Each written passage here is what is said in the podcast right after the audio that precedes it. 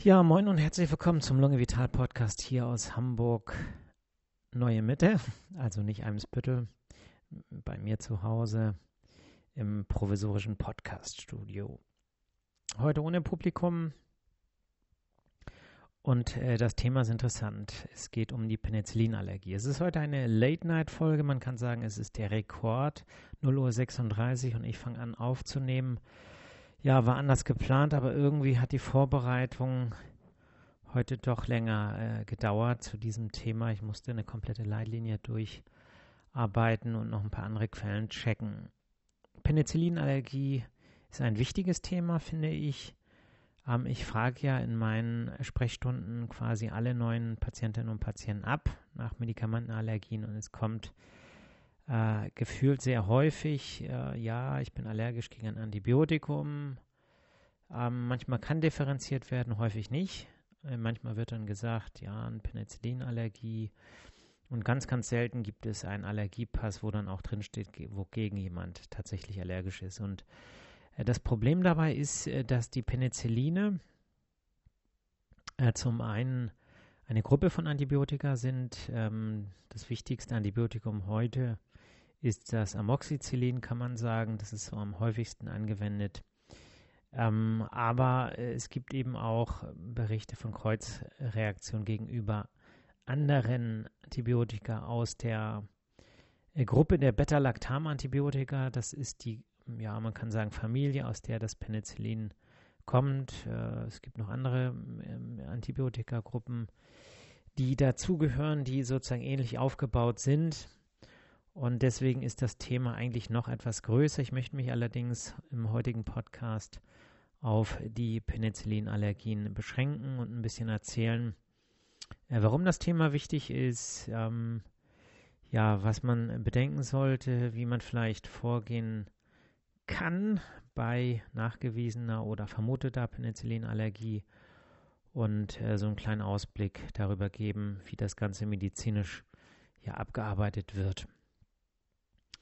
Ähm, ja, also in Studien ist es so, dass etwa 8% der Erwachsenen sagen, dass sie eine Penicillinallergie haben. Und äh, von diesen wird es ungefähr bei 7 bis beziehungsweise 2% bestätigt, ja.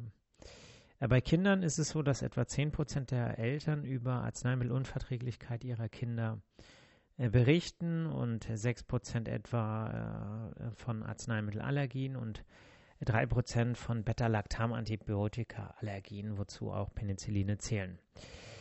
Äh, davon sind im, nachdem man den, also in Studien zumindest, nachdem man den äh, diagnostischen Algorithmus beschritten hat, etwa 10% bestätigt. Ja, das bedeutet, es wird überschätzt.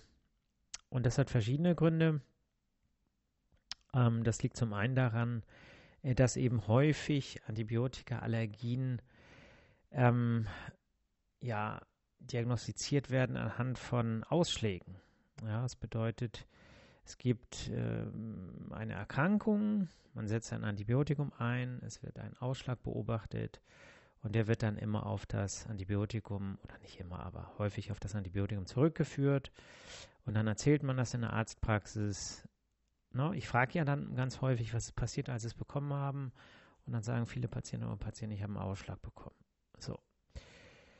So, das ist natürlich so, dass äh, es auch Erkrankungen gibt, die zu Ausschlägen führen. Gerade in der Kinderheilkunde ist es relativ häufig.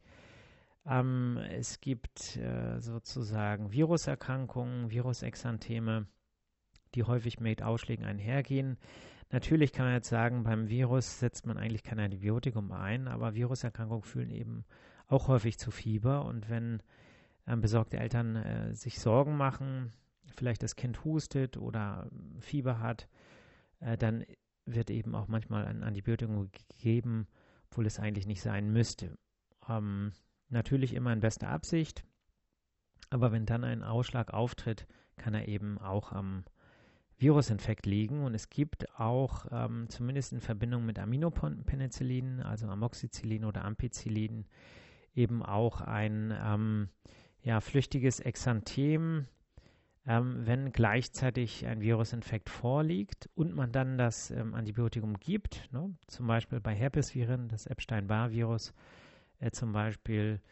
Und dann kommt es auch meistens zu Exanthemen, also Ausschlägen, die eben auch so aussehen wie die ähm, bei einer ähm, Amoxicillin-Allergie zum Beispiel. Ne? Warum das in diesem Zusammenhang auftritt, ist nicht so ganz klar, aber das gibt es alles zu bedenken, sodass man sagen kann, ähm, dass die ähm, Überschätzung von Penicillinallergien ähm, quasi eben verschiedene Gründe hat. Ein häufiger Grund ist eben, dass die Ausschläge nichts mit dem Antibiotikum zu tun haben. Ein häufiger Grund ist, dass es in Kombination mit Virusinfekten und Aminopenicillin, also Amoxicillin, Ampicillin, eben auch zu solchen Ausschlägen kommen kann.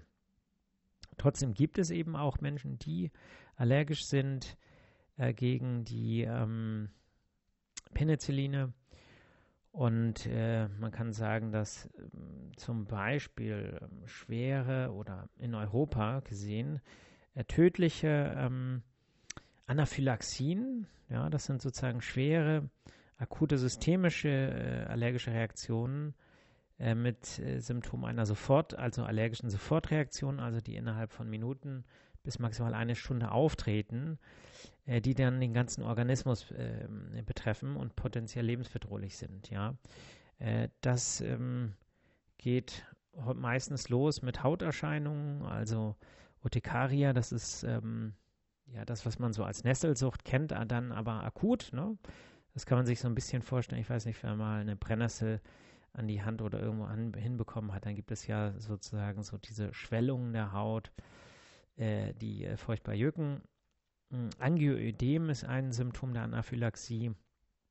Das sind Schwellungen des äh, subkutanen Fettgewebes ähm, oder der Subkutis, also der, der Unterhaut ähm, macht sich besonders bemerkbar an den Lippen, an den Augenlidern, aber insgesamt auch am Gesicht ganz häufig. Also wenn das alles so anschwillt, man die Augen kaum noch erkennen kann. Ähm, Errötung im Gesicht, Juckreiz, Übelkeit, Erbrechen und je nachdem, wie schwer die Anaphylaxie ist, also diese schwere allergische Sofortreaktion, äh, kann das Ganze dann noch einhergehen mit Kreislaufbeschwerden, Blutdruckabfall, ähm, Problem der Schleimhäute, geht los mit, mit äh, laufender Nase, aber er kann eben auch zum schweren Bronchospasmus führen, also kann potenziell lebensbedrohlich sein.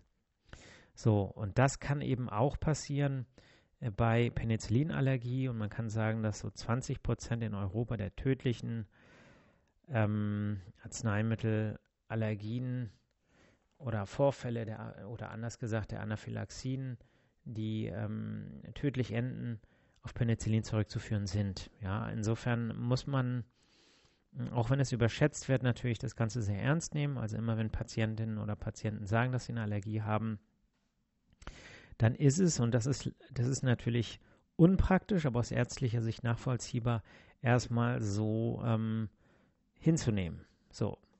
Ähm, ich werde aber nachher nochmal erzählen, warum es äh, klug ist, ähm, das Ganze weiter abzuklären, vielleicht ähm, um ja, um einmal diese wichtige Antibiotika-Klasse zur Verfügung zu haben. Ne, gerade bei Kindern ist ja, sind ja die Penicilline einfach äh, das, die Antibiotika der ersten Wahl, weil sie viel besser verträglich sind als andere Antibiotika. Und äh, dieser Weg ist dann im Prinzip verschlossen, weil äh, keine äh, Ärztin oder Arzt das Risiko eingehen möchte, jemandem ein Antibiotikum zu geben, was dieser Mensch nicht verträgt.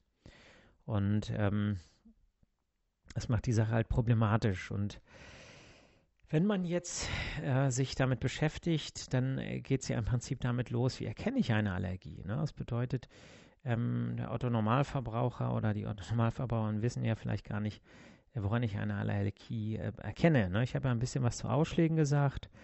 Ähm, an Ausschlägen ne? ähm, machen das viele fest.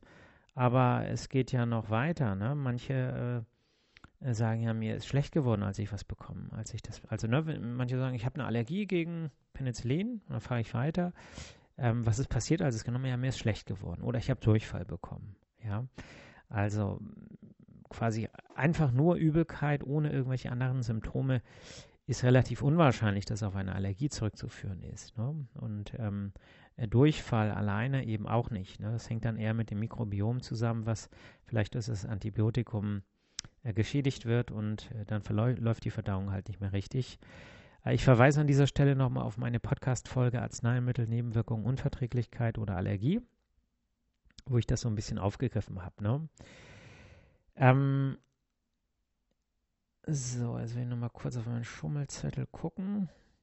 Genau. Ähm, was für allergische Reaktionen gibt es denn? Ne? Zur Anaphylaxie habe ich ja schon mal was gesagt. Das ist so die große Angst, äh, dass jemand eben so heftig äh, reagiert, so schnell und so heftig, dass das Ganze lebensbedrohlich ist. Aber äh, grundsätzlich gibt es eben Sofortreaktionen, die Minuten bis eine Stunde nach äh, Gabe des Antibiotikums äh, auftreten, äh, an der Haut eben zu erkennen, wie ich eben schon gesagt habe, quasi diese Nessel. Nesseln, ähm, die, die, das Unterhaut, die Unterhautschwellungen, besonders an den Augenlidern und Lippen, äh, zu erkennen, die Rötung ähm, und eben auch, äh, ja, mh, hm, je nachdem äh, kann das eben auch noch andere Symptome mit sich bringen, je, je nachdem, wie weit das geht. Ne? Also bis zur Anaphylaxie. Ähm, so, und dann gibt es eben auch die Spätreaktionen. Ähm, die sind viel, viel seltener. Also man kann sagen, die Sofortreaktionen sind bei Penicillinallergie zehnmal häufiger als die Spätreaktionen. Aber die Spätreaktionen können eben Stunden bis Tage nach äh, Einnahme des Antibiotikums auftreten. Das heißt, manchmal ist der Zusammenhang nicht so einfach zu erkennen. Äh, und dazu zählen eben vor allem diese Hautausschläge.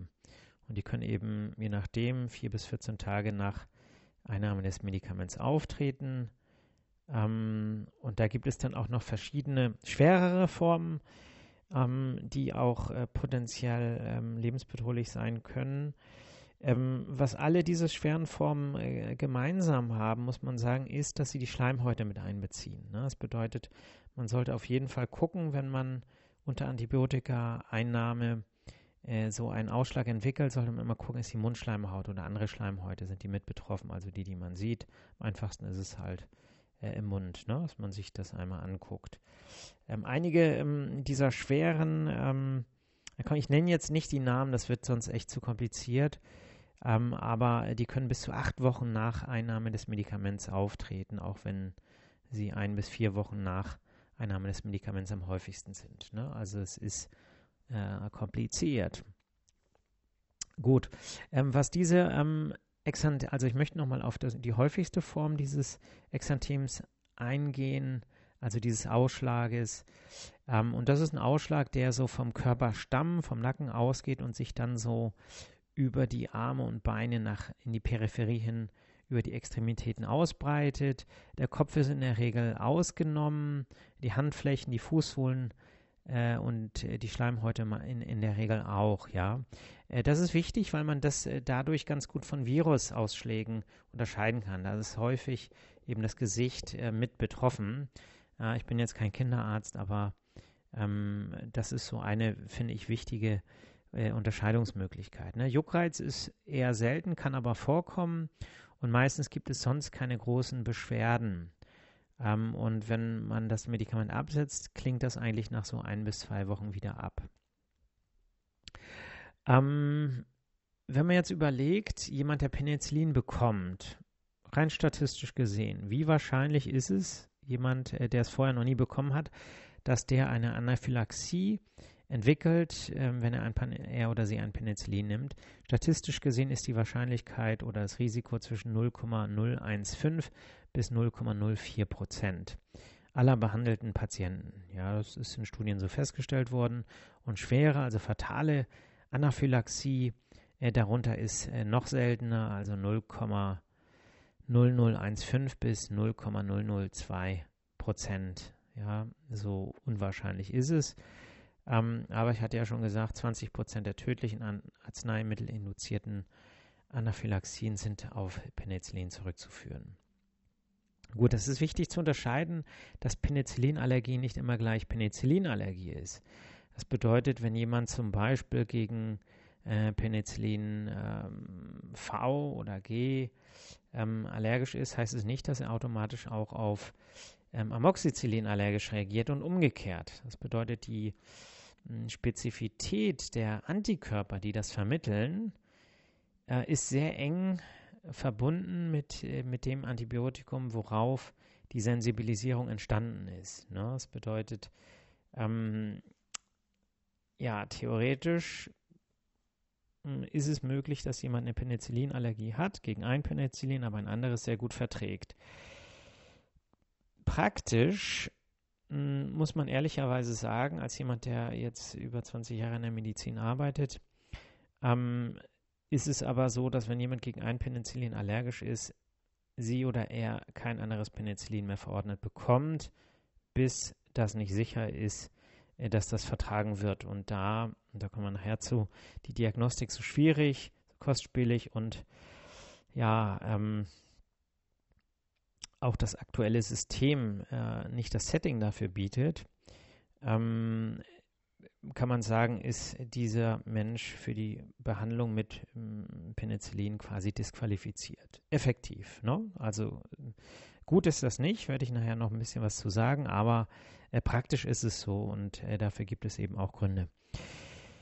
Gut, dann gibt es eben, wie gesagt, Kreuzreaktionen äh, zu sogenannten Cephalosporin. Das ist eine andere Antibiotika-Gruppe, die aber auch in diese Familie der Beta-Lactam-Antibiotika äh, gehört.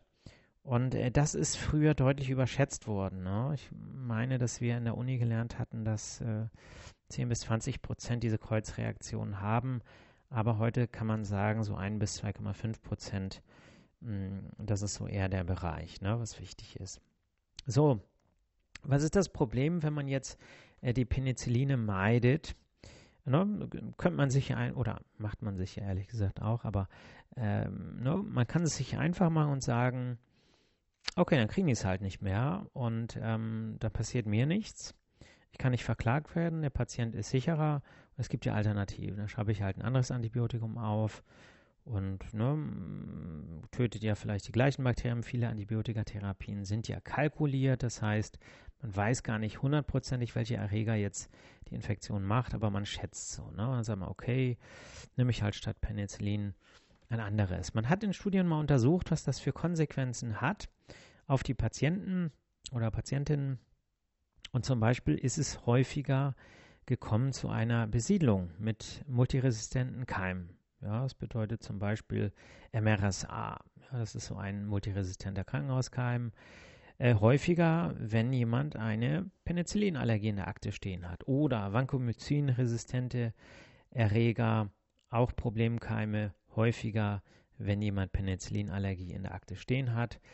Infektionen mit äh, Clostridium difficile, das ist der Erreger, der ähm, die pseudomembranöse Colitis macht also die quasi Antibiotika-assoziierte Entzündung des Darmes, häufiger, wenn man Penicillinallergie in der Akte hat. Und es kostet mehr. Ne? Das heißt, es gibt verschiedene Studien, wo man mal geguckt hat, ähm, wie teuer ist eine äh, antibiotische Therapie, im, äh, wenn jemand äh, Penicillinallergie in der Akte hat und deswegen eben keine Penicilline bekommt. Ne? Und da hat man mal ausgerechnet, dass das so 1,5 bis 1,7-fache Kosten bedeutet für Antibiotika. So. Also es gibt viele Gründe. Ähm, und es gibt eine amerikanische Studie, die sagt, dass die, äh, die Kosten einer Behandlung ähm, bei äh, Penicillin, bei eines Penicillinallergischen Patienten, der so geführt wird zumindest, um den Faktor 9,5 höher ist als die äh, Kosten äh, der Testung darauf. Ne? Ich werde ja gleich noch ein bisschen was dazu sagen, warum die Testung und alles, was dazugehört, praktisch, ja, wenn überhaupt in einem sehr kleinen Rahmen äh, passiert. Ähm, aber ähm, die Krankenkassen würden letztlich ganz, ganz viel Geld sparen und damit auch die Beitragszahlerinnen und Zahler natürlich, wenn man dieses Thema ein bisschen konsequenter behandeln würde. Ja.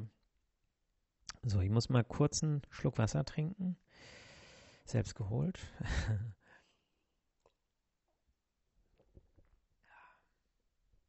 so.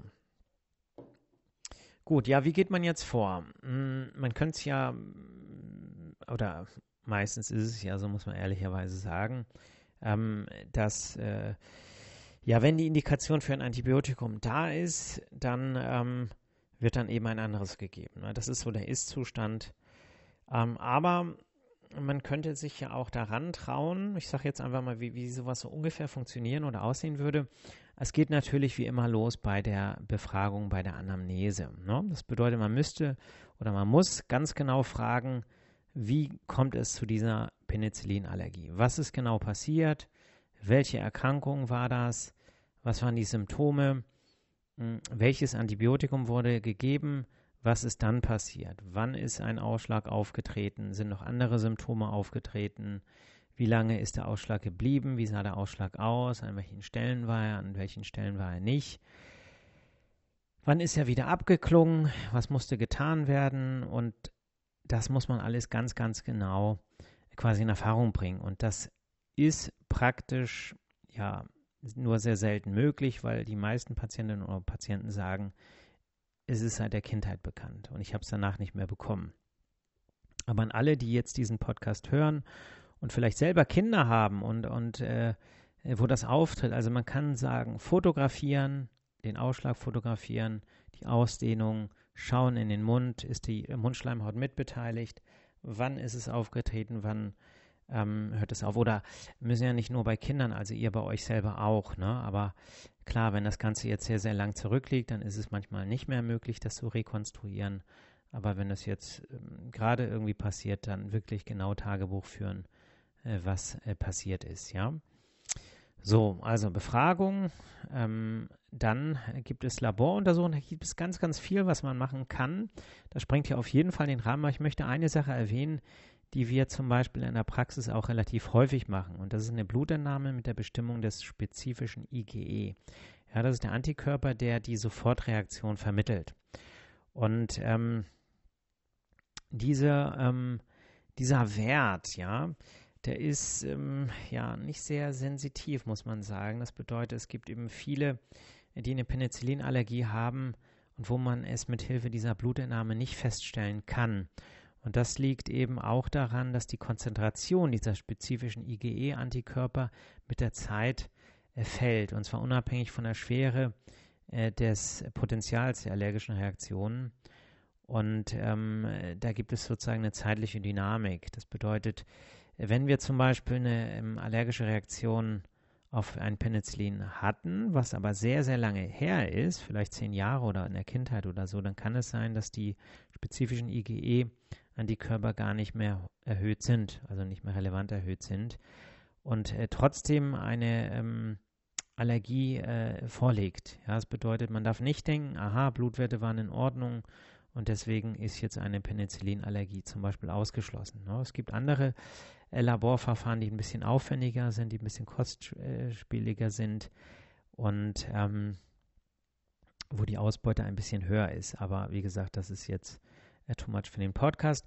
Übrigens ist es so, dass wenn die Werte erhöht sind, also spezifisches EGE e nachgewiesen ist, dann heißt das nicht unbedingt, dass das klinisch relevant ist. Also es gibt ähm, Menschen, die trotzdem das Antibiotikum vertragen, obwohl sie leicht erhöhte ähm, spezifische IgE-Werte gegen äh, Penicillin haben. Insofern, ja, es ist halt kompliziert. Dann gibt es äh, Testmöglichkeiten der Haut. Hm, da ist das Problem, dass äh, viele Testsubstanzen nicht zugelassen sind, ähm, dass man nicht jeden Test mit jeder Testsubstanz machen kann. Und ähm, ähm vereinfacht gesagt gibt es so drei wichtige Testverfahren. Einmal das Epikutan-Testverfahren, das ist so das, was Dermatologen häufig machen dass eben äh, die Testsubstanz äh, sozusagen ähm, auf die Haut gelegt wird mit einer mm, fettigen Creme oder sowas, je nachdem, äh, und eben äh, einwirkt sozusagen über die Hautoberfläche.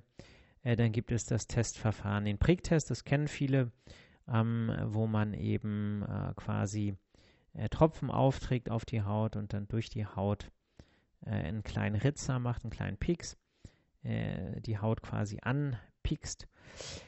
Und dann gibt es den intrakutanen Test, wo man eben ähm, Lösungen äh, sozusagen in die Haut äh, rein injiziert.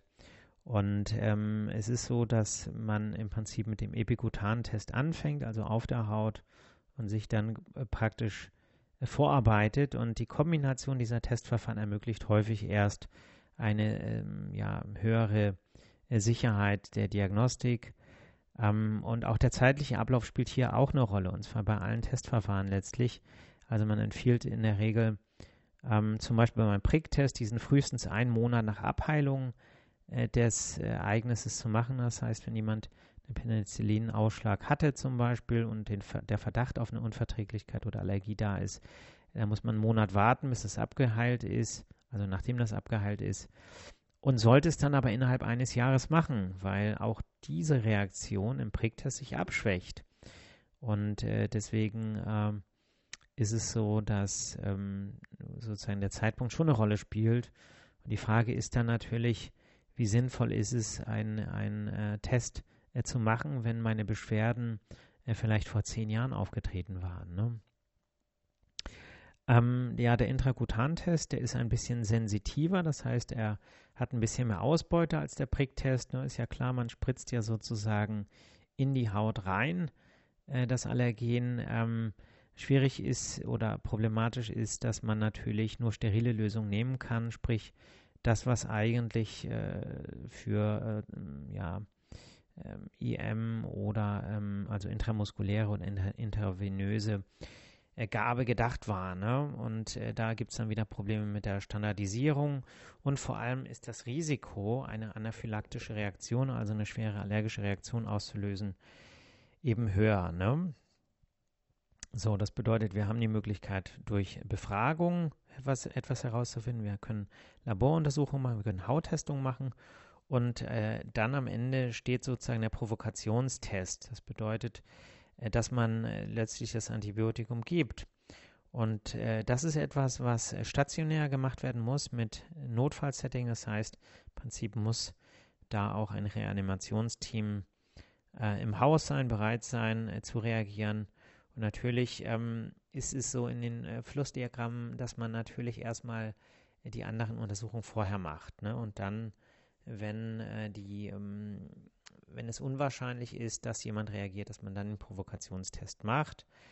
Oder aber, äh, wenn man äh, sozusagen ähm, im Prinzip keine andere Wahl hat, äh, weil eben aus welchen Gründen auch immer Alternativen nicht möglich sind, auch dann kann es sein, dass ein Provokationstest äh, durchgeführt wird, auch wenn sich in den vorherigen äh, Tests äh, die Möglichkeit oder die Wahrscheinlichkeit ergeben hat für eine mögliche äh, Penicillinallergie. In begründeten Ausnahmefällen kann übrigens bei dringender Notwendigkeit äh, zur Gabe eines Penicillins auch ohne vorherige Diagnostik äh, dieses gegeben werden, beziehungsweise das ist dann ja sowas wie ein Provokationstest. Ähm, aber das ist natürlich äh, dünnes Eis, ja. Und ähm, das ist auch der Grund, warum, äh, ja, warum, ja, warum man das alles irgendwie nicht macht. Ne? Also es klingt jetzt vielleicht ein bisschen blöd, aber letztlich muss man sich vorstellen, mh, hm, um niedergelassene Ärztin oder Arzt zu werden, äh, muss man, äh, ja, man muss ja, man geht ja einen ganz weiten Weg. So, und dieser Weg will jetzt hier nicht äh, Leidensgeschichten auftischen. Ähm, hat Spaß gemacht zu studieren.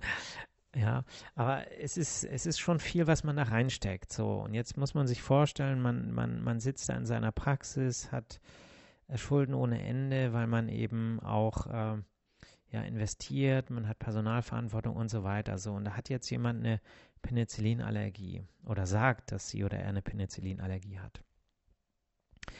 So, bin ich jetzt bereit, nur um das vielleicht ja zu überprüfen, bin ich jetzt bereit, Untersuchungen zu machen, die ein gewisses Risiko haben, Aufklärungen zu leisten, die sehr, sehr viel Zeit kosten und ähm, einen Aufwand erfordern, Untersuchungen, die ich vielleicht gar nicht alle machen kann. Das heißt, ich muss dann wiederum mit Kliniken sprechen, ich muss äh, sozusagen Kapazitäten abfragen, ich muss Überweisungsscheine oder Einweisungen vorbereiten und so weiter. Damit mit größtmöglicher Sicherheit irgendwann gesagt wird, ist da oder ist nicht da. So.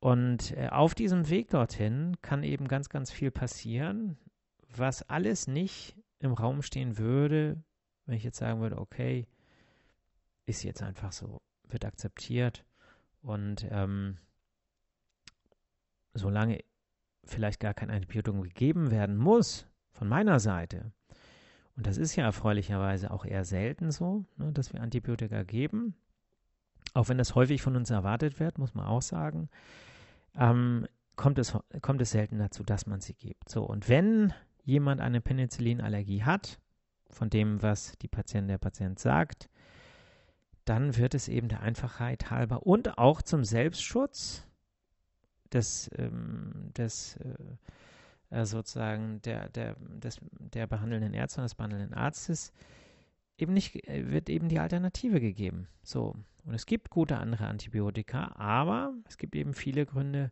die sagen, rein sachlich, unabhängig jetzt von den persönlichen Risiken der Arztpraxis oder des Wirtschaftsunternehmens Arztpraxis, ähm, gibt es eben Gründe, es anders zu machen. Aber das eine ist eben, was wäre perfekt? Und das andere ist, was lässt das System zu? Ne? Weil man könnte jetzt die Kreise noch viel, viel größer drehen. Man könnte natürlich sagen, okay, wenn jetzt man viel mehr Zeit hätte, dann, dann, dann, dann würde man sich die Zeit nehmen.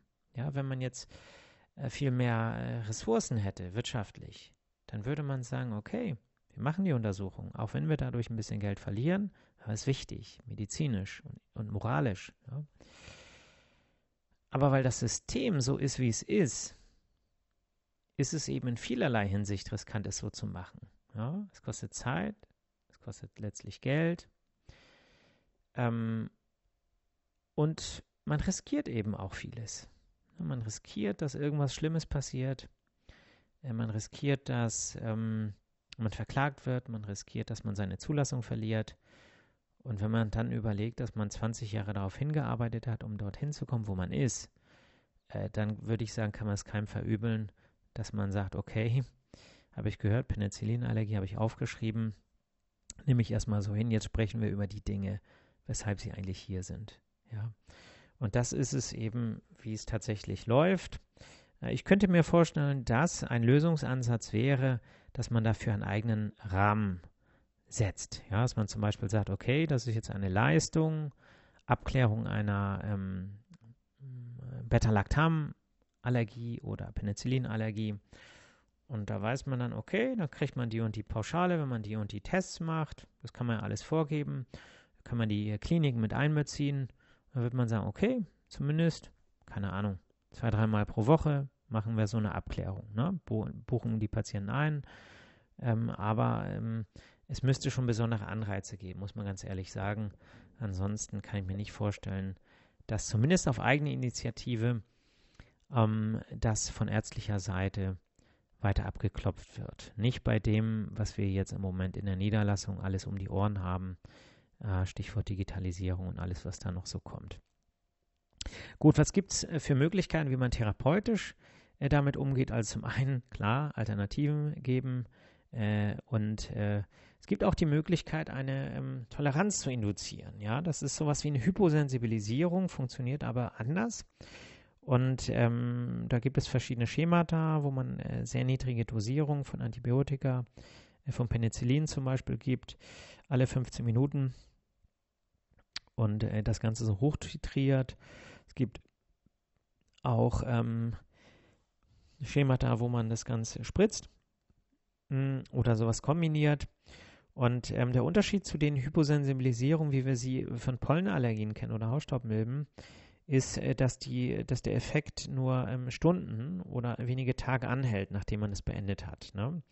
Und das kann trotzdem mal wichtig sein, wenn man jemandem Penicillin geben muss, weil es keine Alternativen gibt oder aus welchen Gründen auch immer, dass man dann sagt, okay, man kann zumindest das Risiko dadurch äh, deutlich reduzieren. Ähm, gut, ja, also ist ein spannendes Thema, ähm, Penicillinallergie, aber letztlich ähm, ist es eben aus den genannten Gründen etwas, was dann irgendwie doch nicht spannend ist, weil man eben äh, das eher akzeptiert, als dass man es hinterfragt, ohne dass man jetzt den einzelnen ähm, ja, Playern im Gesundheitswesen, finde ich, daran irgendeine Schuld geben kann, sondern es ist eben auch das System.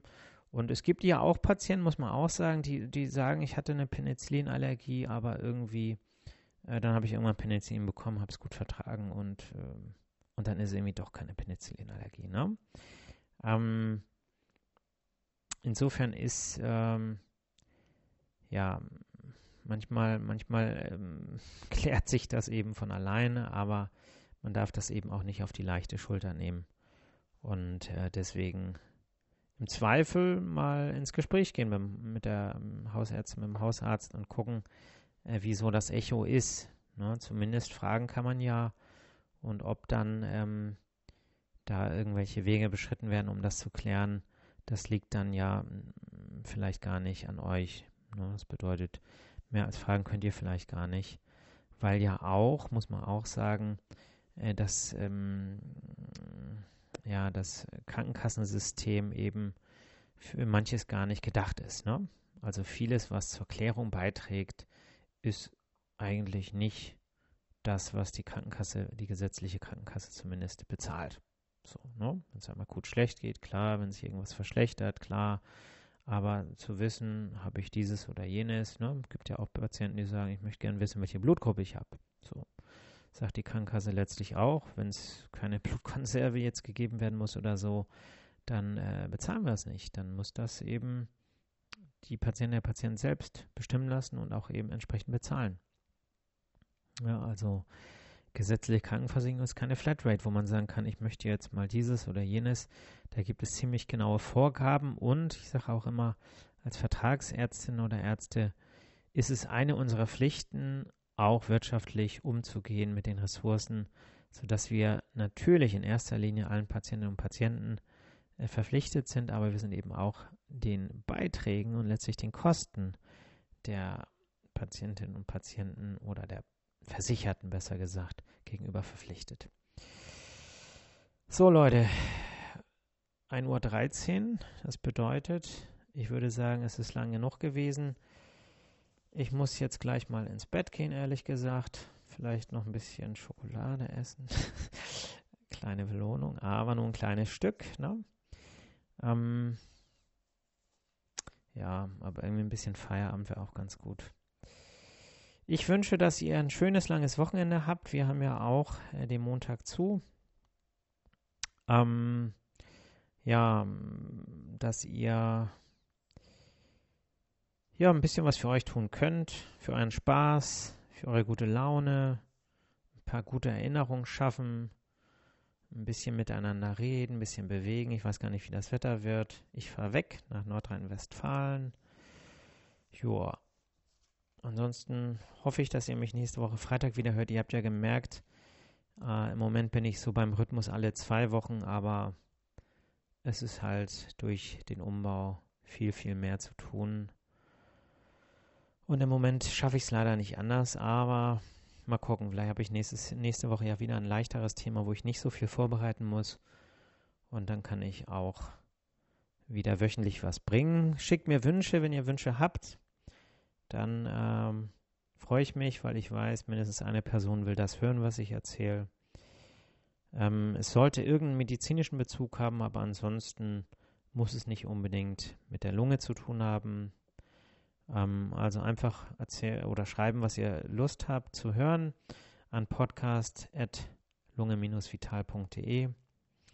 Ich freue mich drauf, ja. Also, nehmt euch selber nicht zu ernst, nehmt mich nicht zu ernst. Hakuna Matata. Bis nächste Woche. Ciao.